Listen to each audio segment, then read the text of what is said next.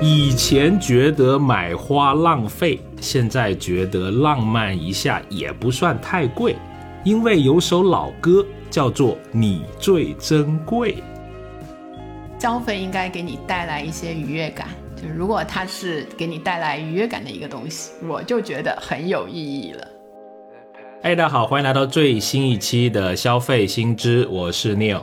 大家好，我是 Rene。哎，鲜花在不少朋友的生活中扮演着重要的角色，而且它现在不再是单一的作为节日庆典的悦他经济，也是买我所爱的悦己幸福感消费。哎，这一期我们就来聊聊鲜花经济以及所关联的生活美学消费。老惯例，先分享一组数据。据拼多多相关数据显示，二零二一年平台生活鲜花销售额同比增长百分之一百五十，花卉盆栽类销售额同比增长百分之六十。最受欢迎的单品是带有良好寓意的百合、玫瑰、桔梗等。啊，它这个鲜花消费主要集中在节假日庆典，其中呢，情人节是最大的消费节日。据说那天可销售四千八百万朵鲜花啊，玫瑰花占总数的百分之九十五，而这个日常鲜花的消费占比呢，仅为百分之五。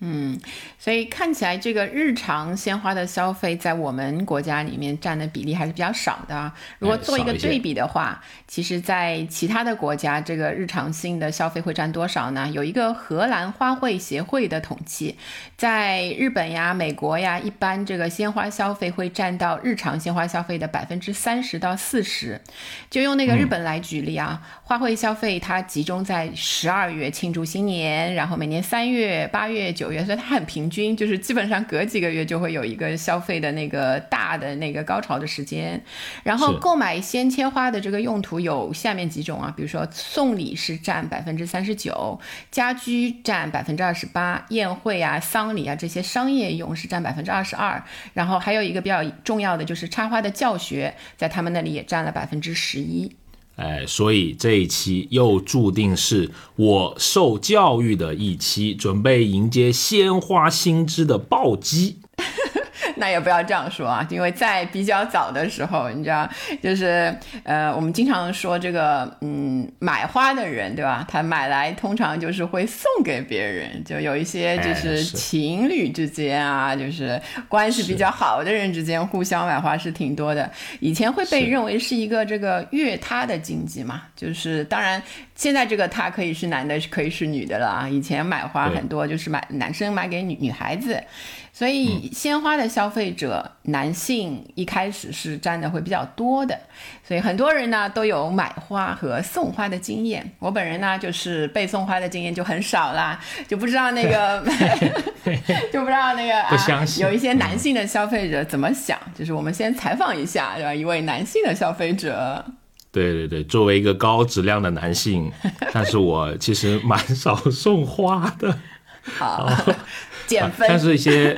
对对对，重重点的节日啊，你说情人节啊，或者是太太的生日啊，那会送嘛？不过都不贵啊，就可能一两百块钱吧，啊，可能送的那些搭配的礼物会会稍微贵一点。可能花对我来说是一个呃符号类的或者有仪式感的这么一个这么一个消费吧，那也是表达尊重与爱的一个很好的一个媒介啊，嗯。如果啊，你要套用一个啊，我曾经喊过的麦啊，是什么呢？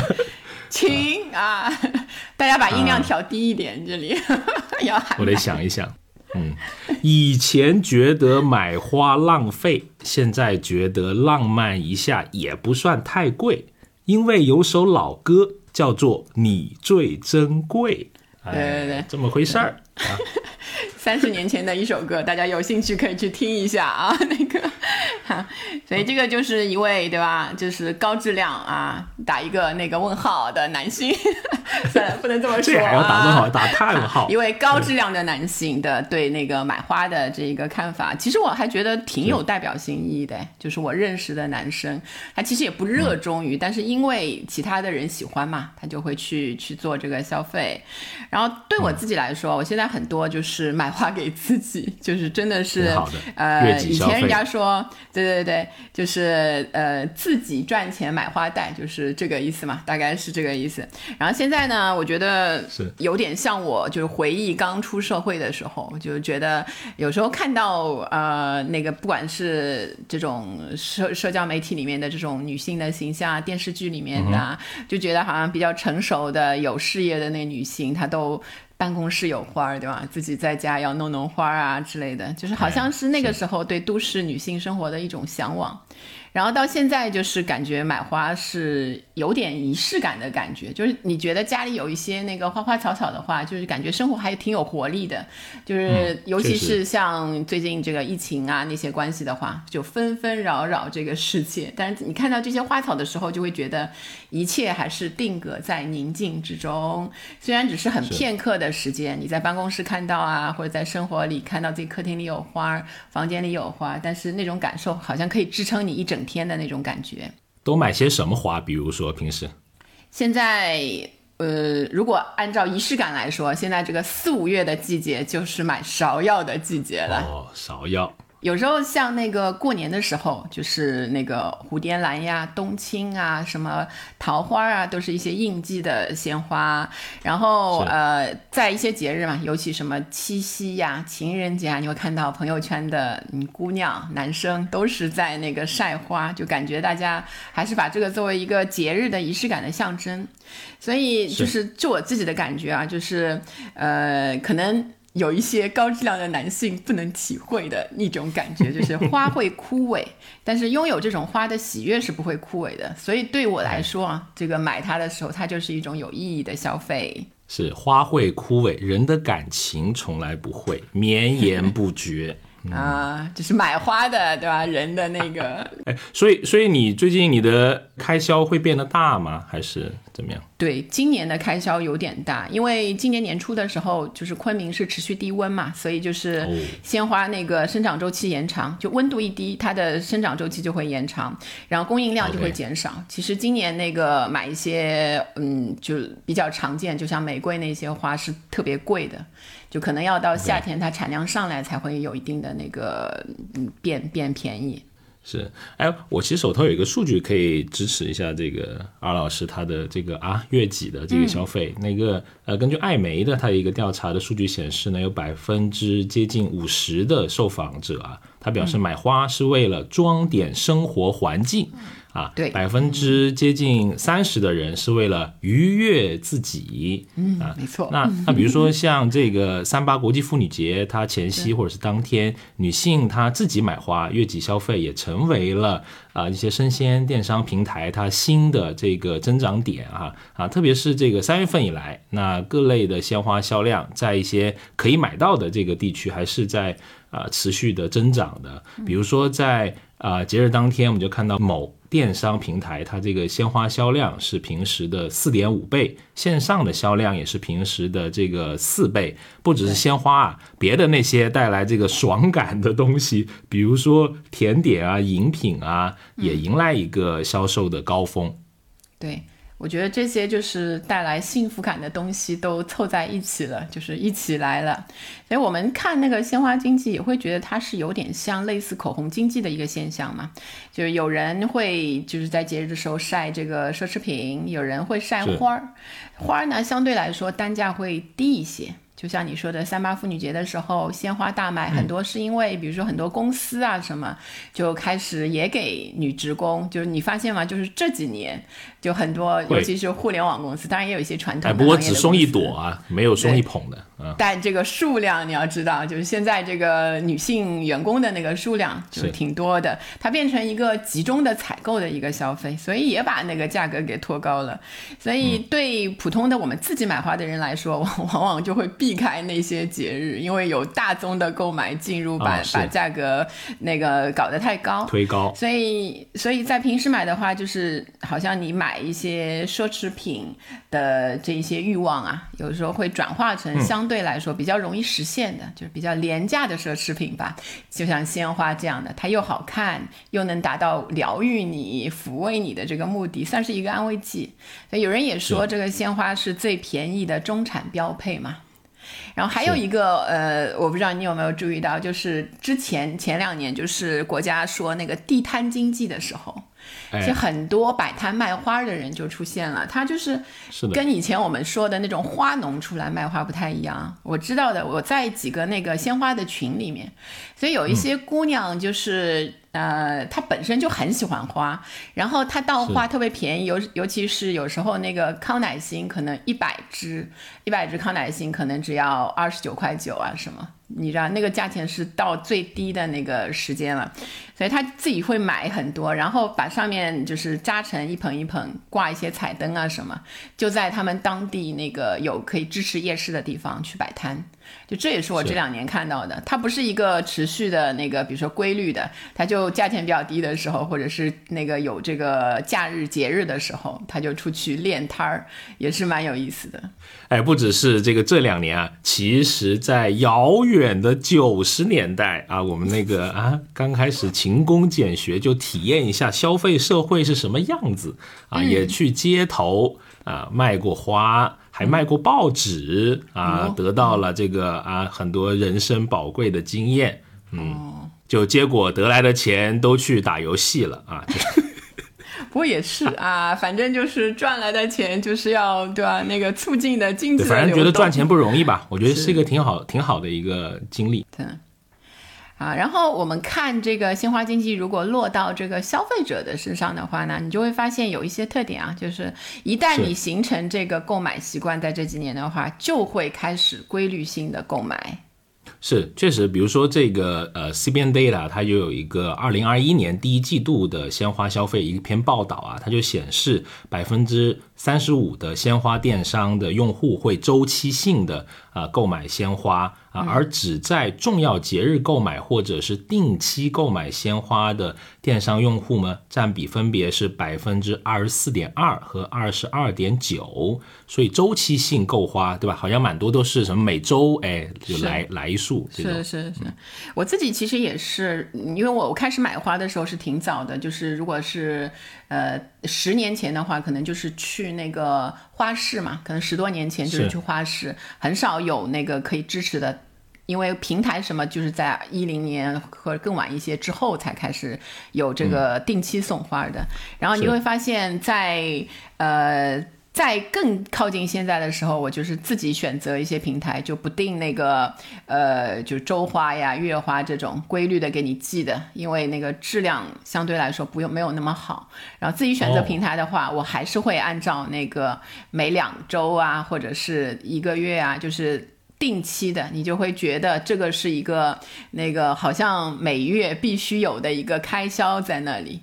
所以很多朋友就是，如果现在在那个网上买花的话，应该跟我感觉很像，就是如果你买比较便宜的那种花嘛，就挺多的，几十块钱给你好几种花的话，它其实是没有包括那个帮你预预处理那个鲜花的，所以你要买很多打刺的钱，就是玫瑰来，你有摘菜的经验吗？摘菜的经验，就是你要把黄叶，对对对，对花来说也是，你因为要插之前，你要把下面的很多都弄掉，叶子啊什么的，刺啊什么，这些都要你自己干的。但你如果我还以为是卖给我不好的呢，我我也会摘一摘那种枯萎的什么什么。哦，像平台的话，它因为是当中到一个中间的仓。所以它都会经过一些预处理，到你手里的话呢，相对来说你不用，就是那个，尤其你在公司的话，你也没有那么好的条件把它，比如说要先呃静下来啊，把把它放在水里啊这一些，所以这个不同的价钱买到不一样的服务，就是尽管你保留了那个规律性购买的那个习惯，但是可能你你你自己的那个付出的会不一样。明白。所以现在哪些场景下会触动你去买一些花，或者说一些你没买过的这种品种？呃，一个我可能就是嗯，我在一些群嘛，刚才说的那个大家交流的时候，哎，发现这个芍药的品种没卖到，对对对，哎，这个什么，嗯，有时候听到什么说有一种进口花可能国产化了，什么粉沙拉呀，什么那一些，哦，原来很贵。芍药还有品种，我这个一脸懵。算了，这个说起来就远了，哎，待会儿你给我交点钱，我给你课外上两课。好，这个我们就不送芍药吧，给我来点玫瑰知识啊！待会儿可以可以可以。哎呀，比如说就在小红书啊这一些平台会关注一些，就是会会在这一些的平台上汲取一些知识的会更多一些。然后就是可能有时候觉得心情特别好，或者心情特别不好，感觉也是要买花的。然后完了之后就是，呃，我现在其实还已经过了那个很想分享的那个阶段啊。但我看那个小红书啊，或者朋友圈啊、微博啊、豆瓣啊上面，还是会有人很愿意分享这一些东西。就我愿意看，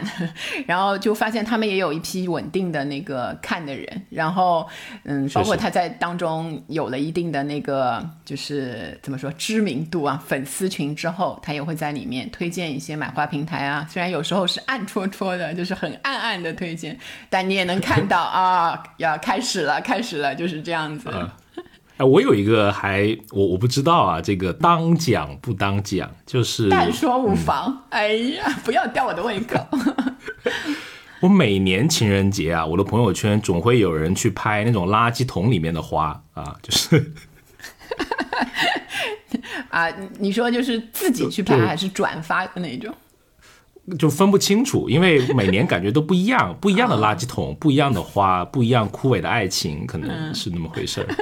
我大概率可能是转的吧，谁也没那么多闲空去拍。是是是，嗯，哎哎，当然你说这个呃花友群吧，你们是叫花友群吧，对吧？我觉得还挺有意思的。是 差不多，你不懂好的，嗯，行啊，因为因为之前我们不是做那个星空巢的人的研究，对不对？是的，社区里面其实很多这种花友群，而且还很热闹，就跟什么闲置群啊、母婴群啊，就是并列三大群，在一个呃小区里面，而且他们很有意思的一个是线下活动还挺多的。啊，约个喝个茶呀，吃个饭呀，啊，特别是还有很有有些有院子的，对吧？还要切磋一下这个花艺啊、园艺啊。我觉得在一定程度上是加强了这种附近的连接。是的，就是尤其是像搞鲜花、搞花这种那个活动，可能在原来非空巢的时间没有那么多那么多精力去打理的，是的，现在都有兴趣去弄了，是，嗯。不过有一些就是在社交媒体上分享的那个关于花的东西，还是就蛮好笑的。就是比如说啊，那有一个玫瑰花，你知道吗？它是只能订给一个人的，就很好笑。你知道，就是你去查那个这个花的那个名字，哎呀，我不说了，万一他告我。就是什么什么 only 什么什么 only 那个对吧？就那个 only 你都报人家户口出来了。那个，你如果查的话，你就会发现有很多人就是百度问一问，因为我就如何才能订第二次？就是他因为订给那个一个人嘛，你就就是下一次如果换了人的话该怎么订？就这个还是挺好笑的，就是用这样的有有点绑绑架消费者了，其实是是是。所以我们说那个其实对那个鲜花的消费也或多或少啊经历了蛮多年了，然后在这些时间里面去看那个消费者呀，消费者的变化也好，产品的变化也好，其实还是有一些呃感受的，就是你对这种消费的这个接受。就拿我自己来说啊，我一开始的时候就可能。能接受可能就一百块钱以内，就每一次的单价的话，哎，不像你啊，这个三十年前吧，那是三十年前嘛，对吧？那个，OK，对，就觉得一次，因为那个时候很想，比如说一周去买一次啊什么，但工资毕竟有限，对吧？还是要省着点花。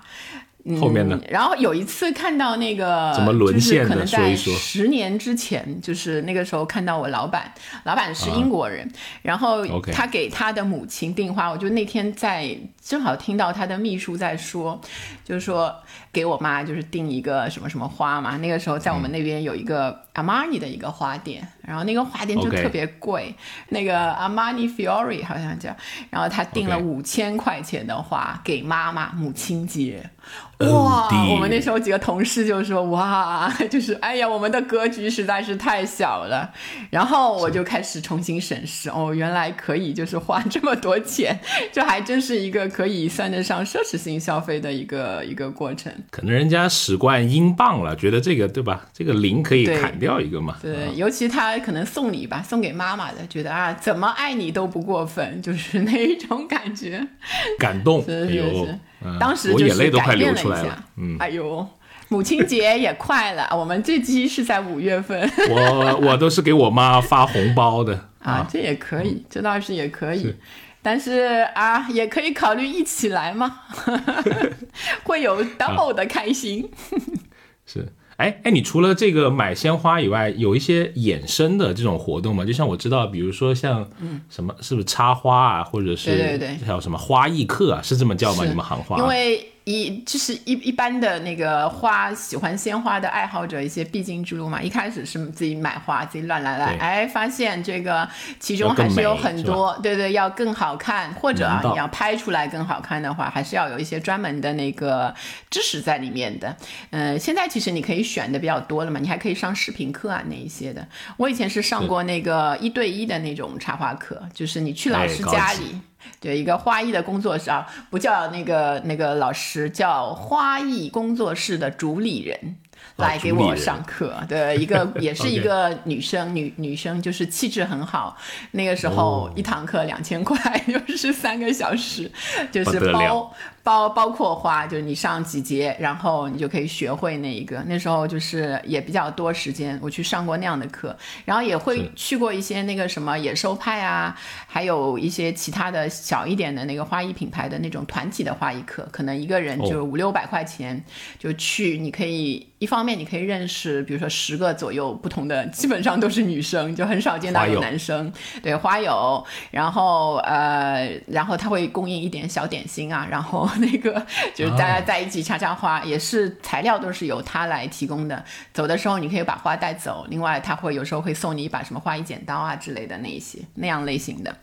所以这种课其实现在呃，就是在在疫情后稍微好一点，疫情比较松一点的时候，对对对，总体来说是下降了这种面对面的那个课，但是应该还是会有很多人会喜欢，也有一些那个我知道就是鲜花特别喜欢的人可能会就是去正式的参加一些培训，就这个其实呃我打听了一下，如果。大家是想那个公余去参加的话，其实有很多的城市是有那个职工的补贴，是会覆盖这一块的。就是你先自己交钱，然后你考出那个花艺师的执照，叫职业培训证，职业培训，对对对，就像前段时间那个鲁俄一样啊。没错，就是你考出证来，就是可以给你报销，然后你考不出你就自己来。就是他有比较正规的，像上海有那个插花的协会，他会开这种类型的课。OK，也有一些更高级的，可能就去什么韩国呀、法国呀那一些，那个就是在十万以上的那个那个预算才能去了。哎，上这么多课是不是对？花的认知会跟普通的消费者会不太一样，会会更深入一些，会吗？呃，问你个问题，你知道那个月季跟玫瑰的区别吗？我真不知道，所以平常我买的那个东西，它是玫瑰还是月季？我是个消费陷阱吗？你买的基本上，如果你买的是花儿的话，就是那个月季，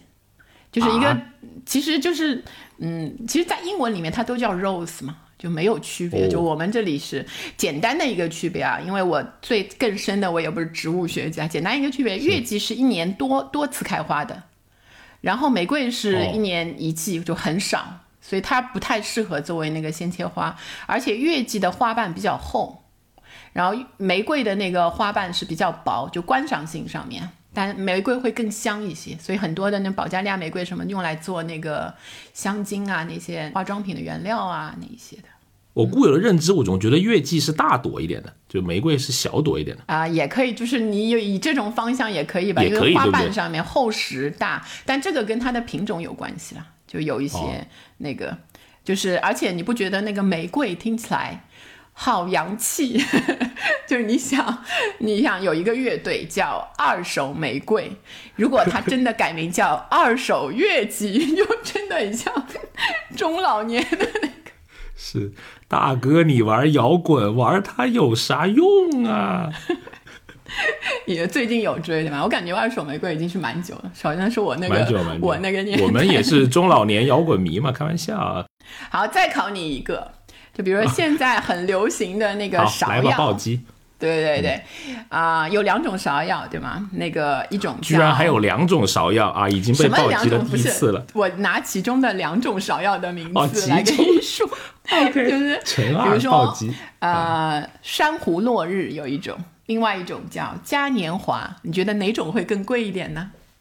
珊瑚落日吧，是不是文艺点？会贵一点。开玩笑，我们这个品牌工作多年，对这个名字是很敏感的。哪个贵，哪个便宜，门儿清。嗯。然后你说的两种，其实是现在，比如说那个根据产地分成那个四川跟山东这两种的那个芍药的主要。哪个贵一些？就说吧，哪个贵一些？嗯，没有，就是它因为。季节不一样，一个早一点，有一个晚一点。然后，嗯，不能说哪个贵一点，因为这个会引起地域之争。哦，就各有所爱，对不对？就不同的品种。对对对，它其实主要你买到的时候跟你的运费啊这些，还有当年的那个那个产量会有关系。明白，哎，其实我还听过好多稀奇古怪的名字啊，我都不知道有这种花存在吗？还是人造的？比如说啊，我一直脑里有个迷思，真的有所谓的蓝色妖姬吗？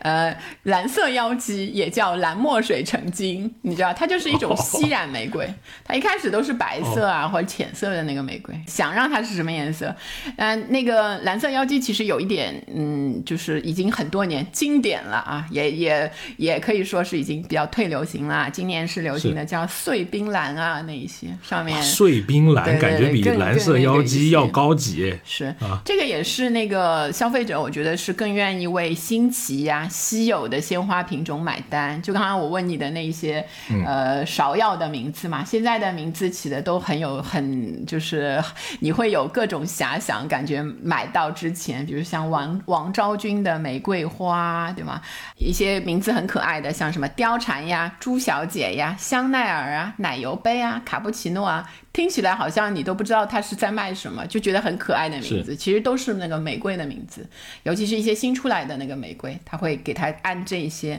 很很让人有一下子能记住又有吸引力的那个名字。啊，我要问一个啊很接地气的问题了，所以这些名字里面有没有所谓的鄙视链，或者是说，哎，谁就是价格会高一点？我们不说鄙视链吧，我们就说哪个一听起来就贵，然后对，让我们对这个消费社会有一个更完整的啊俯视的角度。OK，呃，其实凌驾在这些鄙视链之上的，就是一些进口花儿。进口花的价格因为受各种因素的影响，然后本身它因为加上各种那个成本的价格就贵嘛。就比如说新西兰进口的一些花，然后还包括那个泰国进口的一些像莲花，然后日本进口的一些玫瑰，还有什么肯尼亚那一些进口的一些玫瑰，它因为。种种呃种类比较稀少，然后产量又比较少，所以这个是最贵的。然后呃，同样也是就是家常的话，可能不太会选择它，可能就是几百块钱的那那那个单价的。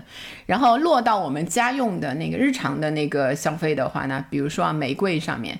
大卫的威斯奥斯汀的那种花型的玫瑰，然后在这个是最就是相对来说。价钱贵一些的，贵一些。然后落落到下面就是我刚才说的什么曼塔、流沙呀、卡布奇诺啊那一些，它是一些有点好听哎，流沙，我喜欢这个名字。回头给你看照片，然后再看一下价格。然后这些呢就是比较新的，有一些复古色。你看这个名字就不是那种红红黄黄那些比较跟口红色系感觉都有点像。对，没错，什么豆沙色呀那一些，就后来出来的流行的颜色。然后再到后。面就是泡泡，泡泡知道吗？不知道，看你一脸迷茫。泡泡就是 多头玫瑰，多头玫瑰知道吗？就是你前面我们说的，感谢给我学习的机会，我现在很兴奋。嗯，哎呀，我今天要收费，对吧？好，那个多头玫瑰，然后再到比如说像弗洛伊德啊。红玫瑰啊，红玫瑰就是很有意思，它在普通的时间就会比较便宜，但是一到假日的时候，一到那个那几个节日嘛，情人节啊那一些的时候，就会变成天价。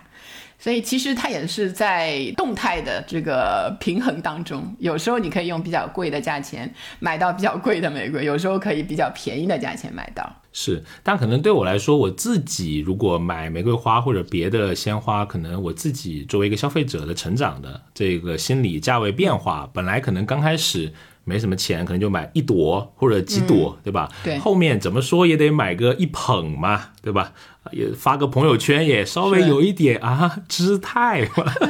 啊，然后。然后，哎，刚刚你说一个，我觉得很有意思，就是现在有一些地摊型的地摊经济的哈，那我可能把它更把它叫做一个场景型的这个消费，因为我们小区最近我就发现有卖花的车，就是一个比较大的那个面包车啊，我还跟他老板我们稍微聊了一下，因为他的花是在我们这边有萧山那个地区，其实离我这个小区特别远啊，呃，我感觉他可能是一路迈过来的，因为他到我们小区的时候都是到下午傍晚。或者晚上，因为那个时候有些人出来散步啊，或者是呃出来那个休闲一下的，就在里面哎去看他的花啊。然后其实你可以在这个里面不止买到花，还可以买到一些花艺的工具，什么铲子啊、什么土啊什么的。然后我也发现了我这个对这种陌生商品的价格上的无知，因为那时候他卖了我三包土十块钱，我觉得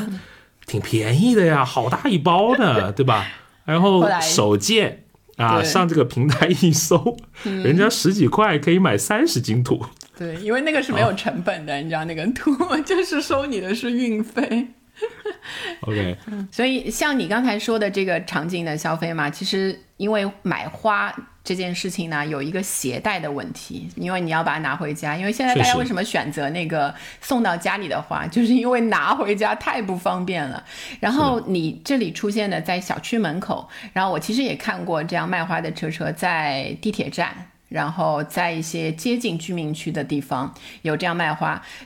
就可以让你很方便的买完花之后就把它拿回家，可以直接回家，所以当中的那个呃自己的物流的那个过程就可以省略了。这个是他们出现在那个地方的原因。而且地铁站里面现在都有那个自动售花机，我在杭州看过。刚开始我还说谁会买呀？哎，那，那流星的吃一个热狗在那里看了人家十分钟，哎，真有人买。是的，我我我以前路过的时候也见过，因为它的那个定价都在十元左右，十元到二十元，其实是一个可以马上就是刷那个呃支付宝什么的买下来的一个比较冲动型的随机消费。对对对。哎，但是我还有一个很有意思的一个观察，因为我自己就是花粉过敏嘛，其实，但是我太太是很喜欢养花的，嗯，然后我们就有一个约定，就是可以买花，但是尽量 可不可以买这个呃花粉就是少一些的，是的啊，所以我大概对这些呃有一点点认知啊，我会知道哎哪个花粉会稍微少一点，然后可能还会种一些绿植吧，也是鲜花的一个衍生的替代。是的，就是商家因为考虑到你这样的那个消费者嘛，他们其实改变了一些那个产品上，比如说对宠物消费者或者是有过敏的那个消费者嘛，他会告诉你说，就是避免养百合啊、水仙啊、兰花啊、花粉过敏那些容易引起的那一些花。然后现在其实还有很多新的那个花，像雅百合，就它有百合的形态，但是没有那个花粉那一些东西，就是也是因为这个有这一部分特殊的那个消。消费者他们想拓宽，就包括你说的绿植嘛，其实现在还有那个鲜切枝，也是那个现在鲜花经济当中比较重要的。就我们以前其实也提到过，那个吊钟，日本吊钟，就是它其实就是一个绿油油的树枝，然后在家可以插插水的话，可以活一到两个月，所以很多人也买这个，一百多块钱一支。是。那个拍照挺好看的，确实。对对对对对，感觉立刻 ins 风，你知道那那一个，所以就感觉我不知道有些人可能会觉得就是挺便宜的，但有些人可能觉得还是有点贵。所以像这个日本吊钟也有一些平替嘛，平替的产品，什么南天竹啊，其他的一些那个在百元以内。之前有聊过。对对对，所以你看，就是生活很昂贵，就是 因为你要花时间、要花钱去去经营它，但是经营完了还觉得挺开心。哎，但是我觉得在家里面，特别是有小孩的话，养点花花草草挺好的，小朋友也能够参与，也挺好的一个亲子游戏。而且现在小学生的科学课啊，会要求小朋友要种东西的。对我家现在就种了好多，就是他的科学课的作业，还养了蚕。哎呀，我们这个。那你应该要种桑树了，真种了，就是 一小株，不知道能不能活啊。所以我看他们有时候就是我去那个花鸟市场的时候嘛，也遇过他们呃小朋友的那个科就是植物作业，可能是那类型的，就会要求他们养一些蛮有意思的那个，因为那个那个植物还是因为这件事我才知道有一种像什么鳟鱼还是什么三文鱼啊，那一些鳟鱼秋海棠，对对对对对，很可爱，对那那个植植物。哦，我觉得有点密集恐惧症，因为它上面有好多点点，但是小孩是。蛮喜欢的，因为它叶子又很大嘛。是，就是感觉这些东西以前都会在那个花鸟市场里面去买。花鸟市场。现在其实，在城市中心地带的那个花鸟市场是越来越少了，越来越少。都拆迁，鲜花也好，绿植也好。是，哎，我小时候我觉得花鸟市场是一个很神奇的地方，因为我们那座城市的花鸟市场离我家住的不是呃很远，然后。我有时候也会跟老人家去去逛，因为我妈还蛮喜欢买的。然后我会看到里面有很多，不只是卖花哎，我们那里还卖宠物，还有文玩字画、假山奇石，对对，有甚至还有珠宝首饰，卖个玉啊什么的。我觉得也是一个可以逛和发现新奇的地方。可能是喜欢花草的人，哎，可能顺带也喜欢这种类似的东西。反正去那里蛮多都是冲动消费的，我感觉。是，就是像上海也关了很多家，就是这让我们的那个消费的模式嘛，很多因为太远了，你没有车很难，就是开到郊外去去买买那些花呀、植物呀什么，所以就变成了那个只能转向那个线上了，这个也是蛮无奈的一件事情啊。所以好，我们就是回过来看整个的鲜花经济，整个的消费其实也有不少的那个影响因素在影响。呃，一个当然是那个科技，科技就是进步的力量，对吗？互联网带来的这些新零售模式，就我们刚才说到的鲜花包月服务啊，鲜花的自动贩卖机啊，还有什么自助的鲜花超市、鲜花盲盒这一些类型，就是新的消费模式层出不穷。然后我看到，就是现在有很多的那个品牌嘛，就比如说像方德呀，那一些比较有名的，还有一些基地，就是他们都以前就是通过，比如说呃，先送送到平台，然后平台再帮他们推出去，或者是到一些那个直播呀，直播的那个那个窗口，让让他们可以卖出去。现在他们都有了那个自己的那个 app。就可以你自己在那个公众号也好，对对对，然后品牌直接面向消费者的，就是我们看到的，就很多用 SaaS 来开店嘛，就是什么有赞呀、微店呀，这些购买是是确实是非常的方便。因为这个私域的概念，现在在各个的商家里面还是种下了蛮多种子吧，我觉得，嗯。因为总觉得呃平台的流量，或者甚至你说直播的这种流量，可能它是。也许是一茬一茬的，你不一定能赶上这个趟，或者是说它不是一个看起来更稳固的东西。那很多人觉得私域是一个更加属于自己的流量的财产，蛮多的商家其实在这边开始布局。所以，呃，像一些 SaaS 工具，上提到有赞啊，或者微店，或者是微盟，他们这些啊，也会在用通过这些工具来营造自己的私域的这种流量池吧。对。像我本人就在好几个群里，对吧？那个就是感觉就是大家的确实对这个有有爱好的人，花起钱来真的不手软。是，那个到时候就不经意的把这期播客发到那个群里，说：“ 哎，这个两个人聊的好有意思啊！这个讲花讲的啊，有一个男主播傻傻笨笨的，但是看起来很真诚。快把男主播拉到我们群里。”给他上上课。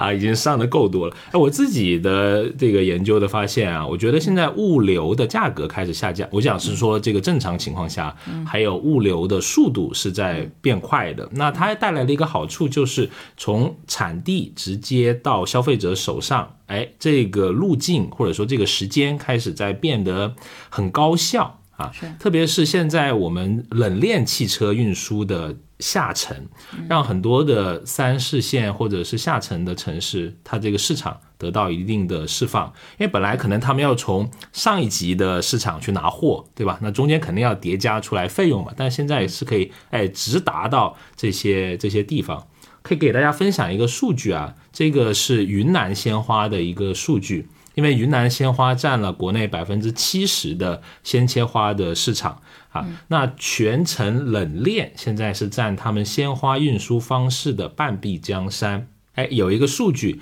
二零二一年初冷链的线路是五十七条啊，停靠点呢增加到了两百三十余个这种城市啊，就是云南鲜花，意思都可以发全国非常多的地方。是，就像我们现在就是非常有时令性的芍药嘛，在前几年的时候，其实都是从那个呃山东啊，或者是那个四川啊，先发到昆明，然后再发到全国的。今年因为那个疫情的影响，可能大家都能收到一些那个直邮的本地直邮的，但是你这样想一下，就知道那个这个云南的那个网络有多厉害，就是它的那个鲜花的网络其实已经做得非常的齐全了。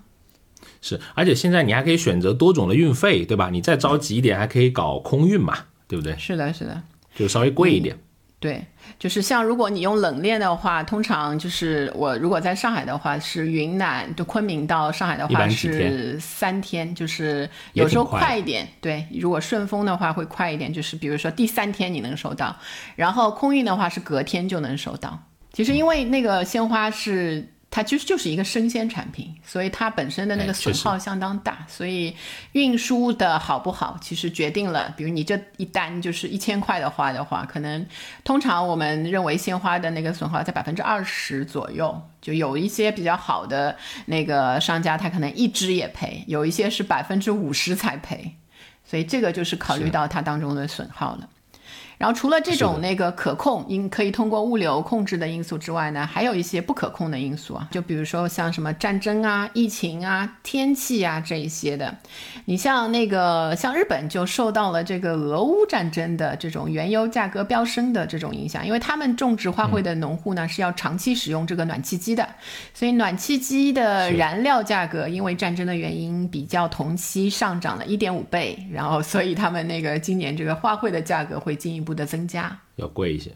另外肯定疫情也是一个叠加的因素，对吧？我们自己的被访者，我就看到，呃，在疫情期间，特别是在二零二零年的时候，有那个很多助农、助助花农的这个活动，呃，我不少的被访者都买了，基本上都是女性，我印象里面。是，嗯，有爱心，你应该也你也买，我也买了，我也买了一些，是。是爱心助农啊，感恩这些人，感谢这些人啊。然后，呃，那根据一个 Statista 的它一个数据呢，二零二一年情人节期间啊，美国鲜花预计销售额仅为二十二亿美金，是比上一个年度减少了六亿的美金。那当疫情在某些呃地区和国家稍微缓解之后呢，比如作为这个全球玫瑰的出口国啊，二老师说的这个肯尼亚啊，花卉业一月的这个就业人数啊，就比那个。疫情刚开始蔓延前多了，而且产量和这个出口分别达到了二零二零年二月的百分之九十和九十五，也是在一个恢复中了。对，可见大家对这一类商品的渴求就是一直是在的。就是只要它生产，我们就还是很愿意买这种感觉。然后像那个今年，也就是说二零二零年的时候是那个爱心助助花农。今年看到那个助花农的活动，好像是花家还是那个什么花点时间的那个平台上面有那个拼花的活动。就是以前还是你个人购买嘛，他这次就把那个量加大，好像就是一百只，一百只，对对对，就是你你就跟你的小姐妹啊，就在同一个那个地理位置上的人可以一起分，先买了，然后再那个大家一起分，当然一次性购买的那个量就会很多。然后还有一个那个，我看疫情带来变化，就是很多卖花的，尤其直播间卖花的，嗯，因为快递物流上有一些不可控，然后现在的鲜花都会先写不赔付，就这次你不管收到是咋样，就是咋样了，我这个价钱就是便宜了，反正后面我们就没有那个售后了，所以有这样的一些变化。是，然后呃，再聊一个就是线上的发展，对吧？现在在我们呃手机里其实还蛮多这个鲜花的平台的，像上面你聊到的啊，花点时间呀，什么花家呀、野兽派呀这些啊，我都有都有了解过，也也买过哈。大概就是从一五年、一四一五年左右这段时间崛起的，对吧？而且还有一些明星的这个领头，什么高高圆圆啊。他们在这对对对，而且慢慢也会从单一的鲜花品类走到一个生活方式的这个品牌，像野兽派，我记得就好像有是那种设计的那种买手店之类的感觉。对对对，现在就是卖的东西越来越多，有一些自有的那些，还有一些联名的产品啊，然后也用了特别红火的一些现在的明星爱豆做 那个代言人。是，哎，不过我自己买这个所谓的这个每周。一束花，之前我观察我家里面的，好像刚开始还好，后面 有点抱歉啊。对对对。对，然后就是可能第四次的时候，最后一次的时候又会变好一点，是不是？然后说，哎呀，算了算了，就是它的品控，其实鲜花的品控是非常那个难的，呃，因为它毕竟不是一个那个，可能不是他不想做好，是确实像你说的要对吧？要横跨整个中国 来到上海，而且因为我们买花的时候其实很很那个，因为花是有级别的嘛，就从玫瑰开始，它是有 A B C D 级别的，但你在平台上买花的时候，其实就是买。一个型号，就比如说某某种类的，是那个比如什么什么蜜桃雪山啊，但你你没说它是 A 级还是那个 D 级的，有可能你收到的是 D 级以外的那个产品，所以这个就很难很难去那个控制。是是，哎呀，懂得多感觉更难买了，这个信息过载了。哎，是。所以我现在就只能自己去挑一些，比如说去花市买的，或者是进口的花，就种类和那个品质比较有保证一些。我还看过，就是我不是在小红书嘛，小红书上的一些 KOC 会。拉人就是他会先发一个我收到的花，啊，挺好看的，这个花才十九块九，才二十九块九，然后大家就会好奇你在哪儿买的呀？他就会说 你给我私信，我就告诉你啊。然后一看啊，我一看，呃，我就我就真的私信他了，就是一个某某的花，就也是在那个小程序买花的一个平台，然后他的那个模式就是分销模式。就是叫 CPS 嘛，就是他卖卖一朵花出去，他自己赚嘛，他不用囤这个货的。对，所以你看，当我买完之后，我就对他的这个模式就略有一点。我们买花的人都很单纯的，你就觉得啊，怎么用这样的方式？我也不太想去，就是再去拉别人，就是感觉有点好像进了那个网络的那种感觉。也蛮正常吧，现在这个也也司空见惯了，那无无所谓，就是比如有个坑位费啊，不叫坑位费啊，就可能你发这一条有有一个价钱，然后可能你在卖这些商品啊，他会给你这些分润嘛，啊。是。我你之前说的就是有很多那个，比如说演艺界啊，那一些时尚类的那个那个参与者参与到对参与到那一些花，就像我以前看过有一个叫诗集的一个卖花的。一个平台，后来应该辗转，就是有其他的人，但那个某著名那个时尚杂志的主编，对不对？对对对。就是几个编辑好像是，然后后来可能是卖给了其他的那个，也是另外一个明星吧，那那一个公司。然后呃，我看到那个那个里面的一个合伙人，可能那个后来就是去做了一个呃国产的一个呃香薰的一个品牌，就是也是要排队还什么预购啊之类的。饥饿营销型的，对对，饥饿那个，所以它的整个，你看这些人的呃投资的这个走向，就是他创业的走向，可能也是都是在这个生活方式的这个圈子美好的生活方式。刚才我们讲是在一四一五年左右开始崛起，那可能在前两年疫情前的二零一九年就开始有一些混战，比如说你看到一些大厂也也下场了。对吧？是。比如说像淘宝啊、京东啊这些也有自营的鲜花的业务，而且也开通这种所谓的同城速配。像美团、饿了么，什么现在什么叮咚，这两年也开始啊联合一些当地的花店，或者说他自己也做一些这种集采啊，有可以在上面买到花，而且真的会比附近的花店要便宜一点点。这种就是在本地可以那个直接嗯很快的送货的鲜花服，对一些异地恋的朋友就是一个福音啦。有一些啊粗心的忘记纪念日的，立刻可以订，对吧？我 那个什么六十分钟就可以给你送我这个都记得非常清楚。所以像那个什么那个呃今年的今年的情人节，我看那个叮咚上的花也是卖的挺好的。对我那个 情人节的花就在叮咚买的，我怎么就猜到了你的那个？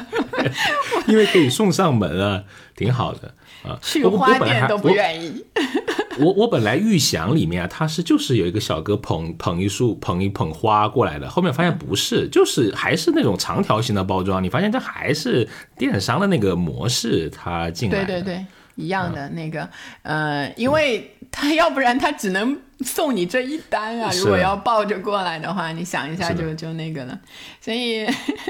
但那个那个包装其实那其实也可以专门讲一讲花的那个包装啊，就是花艺的包装，就把包的怎么好看，包括那个物流的包装，怎么能够最经济化的运，这其实也是有一个。这个我们以后再讲哈。那个是，反正看到都是长条形的包装。是的，是的，是的。然后包括那个像每日优先也是在很多的地方，二零二一年开始上线。然后啊，我记得去年年中的时候，就是河马花园，就我在上海已经看到了，他就在卖那个。对，嗯，就是冷柜那些，以前放可能一些牛奶啊，那些冷藏柜的那个那个位置，它现在有多一排，然后有各种花。我看了一下，就是花的品质还是以大货，就是比较质量比较普通的那种花，但是价钱的话，确实比那个你在网上买的话只贵了一点点。但好处是你当场就能，就是没有损耗的，你买的花就是你直接拿走嘛，就是上面挑了挑好的拿走。比你在那个物流送过来的花的品质要要好一些，是。然后包括呢，还有最近如果大家去看直播的那些平台的话，有一些那个走播，他们叫，就是他去逛花市，对，然后帮你就是买那些花，你可以买到一些比较不不太常见的，因为直播间啊或者平台都是走大货的，就是一些种类比较稍微稍微不普通一些的。期待有一天我们也可以走播，对吧？现场带大家摸产品，看一下人间百态，消费奇谈。你的主场。啊啊！哎，当然你会看到现在还有一些有意思的，就是针对年轻人的主主客群是年轻人的一些新的品牌，它的创意，它叠加的文化进去，我觉得还挺好玩的。比如说我看到有一个品牌叫做超级植物，应该是叫这个品牌，它里面卖塑料花。我觉得还挺有意思的，但是它是一个有好玩的一个梗嘛，就说什么姐妹塑料情，但是花假情真。哎，我怀疑你在内涵什么啊？不是不是不是不是，就是大家的一个网络上面的一个调侃嘛，哎，朋友之间的一些吐槽调侃，会觉得还蛮有意思的，就用年轻人的语言来表达花和植物，也成为一种流行文化的介质。是。虽然我们现在的很多这个鲜花的消费都在线上了，其实线下的那一些消费场所还活着，还活得挺好的。就如果你去看那个城市里不多的那些花市的话，你会发现啊，很多的那个花市里面，就是除了批发，它也零售，也有很多就是有时间然后有力气的人去那里面去买花儿。然后我有一次就是一开始也不知道，就是以为那个花市里的花基本上都是那种大货嘛，结果发现其实它也有一些比较精品的花，就它有一些有冷库的那一些。隔间儿，就是你进去就能发现很多很贵的花，然后这些花的消费者是谁呢？我我原来一直在想，因为我买不起，你知道吗？那个就我刚才说的那个，像那个呃日落珊瑚那一些那一些去年前年很流行的那种那个芍药，进口芍药非常大，开出来比你的脸稍微小一点，就那种，就一朵可能是 贵的时候卖到三四十一朵。所以是挺贵的。你这个比喻真新奇，就是就感觉啊，谁买谁在买？对。然后我那天就斗胆问了一下老板，我说我看他那里面其实花也不多嘛，但其实总价挺高的。我说这个花。嗯，那冷冻其实也放的时间不长嘛，那那个是不是一直能够就是保持这个货物的流动嘛？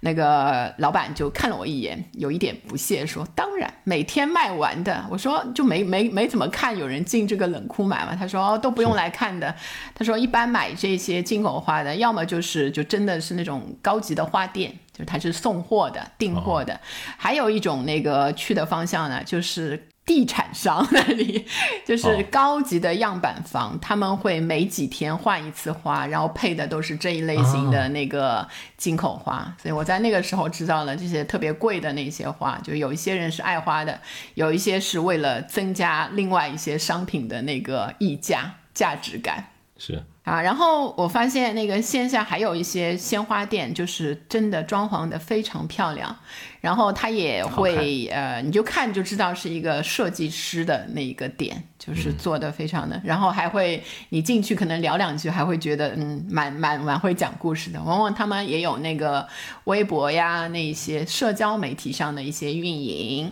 然后这些花店其实还蛮受到追捧的，往往在城市的一些网红街区啊，那一些。呃，有很多啊，就名字我就不报了，大家有兴趣自己去找找看。是，包括刚刚讲到这个野兽派也是嘛，对吧？从花店，然后做一些轻奢设计的品牌，做生活方式的空间，也在不断的拓展它这个呃经营的范围。野兽派已经到了，我觉得就是到了消费升级的那一个区间，它就在比较大的那种那个商场啊里面开那个很大的空间的店，感觉。都是一家，也经常做联名。我上次在安福路上面看到跟一个什么咖啡联名，好多年轻人聚在那里。对他，嗯，现在整体的品牌的形象可能就也做的比较啊华丽，那那那个感觉就是，呃，和当时如果只想买花的人，可能就是有一些人就跟着他的品牌一起升级了，有一些人就留在原地，可能去选择了其他的那个专业的花的品牌。哎，所以我也有一个很接地气的问题啊，这种店赚钱吗？就这种小工作室，看起来很有品位的工作室。其实我看，就是你看他做的。多少年吧？如果它一直延续的做起来，赚总的来说赚钱的不多吧。主要赚钱的可能是 在婚庆啊，就是公司的典礼，就是这些商务的那个设计会多一些。我自己的感觉啊，因为呃，你像那些名人的婚礼啊，什么 Kate 啊，那个那个英国的王妃啊，那一些，他们的那个上面的这种配花，会有很多人结婚的时候会想要一样的。那你那个时候就可以提很多的那个提案给他，可以要比较贵的。另外的话，如果端纯的花艺工作室做一些个人的这种业务的话，我是感觉上就是有点要有有一段时间的那个你要承受住成本的考验，因为。像花儿这个生鲜类的产品，就是保保就是保存期会比较短一些的，就是你要算可能盈利也不也不一定是一个主要目标啊。我觉得这些开这种生活方式的店呢，开店本身也是一种生活方式啊。对对，是开这个是不差钱的，就很尤其是一些女性的朋友，她就是当成副业啊什么的，就是追求一种那个一个乐趣。嗯，可能也是跟大家分享了一个，它要要有线下的一个据点，就大家可以在里面放松聊聊天什么的，也蛮好。就差不多，你就把它当成开咖啡馆的那个 那那种那种感觉，对吧？对，是啊。所以你看，嗯，除了这个我们刚才说的那个说到的一些啊，其实也没有讲的很很完整，各种的那个鲜花的消费的话，其实鲜花经济的本身也包括了一些那个周边的消费。就有一个很有意思的就是叫赏花经济，就我们国家其实地域广博嘛，这种花卉的品种也是繁多，然后赏花经济其实是很有潜力的。嗯，你去旅游的一个地方，其实旅游的体验可能就是比较单一，去了一次你可能不想再去了，但是。呃，如果有花在里面，然后每一季的话，可能有不同的花。如果这个城市的话，其实如果加在里面的话，可以解决这种审美疲劳，打破这个这种旅游的天花板。就是这这一块还是可以去发挖掘一下的，因为花卉有这个多重的利用价值，就包括还有一些什么，呃，我们以前上海我记得还有那个南汇的时候，就现在都叫浦东新区有南汇的桃花节，就现在有点那个示威。我只记得我们南汇的西瓜。嗯，八四二四，对，没错。我可以，然后报号嘛。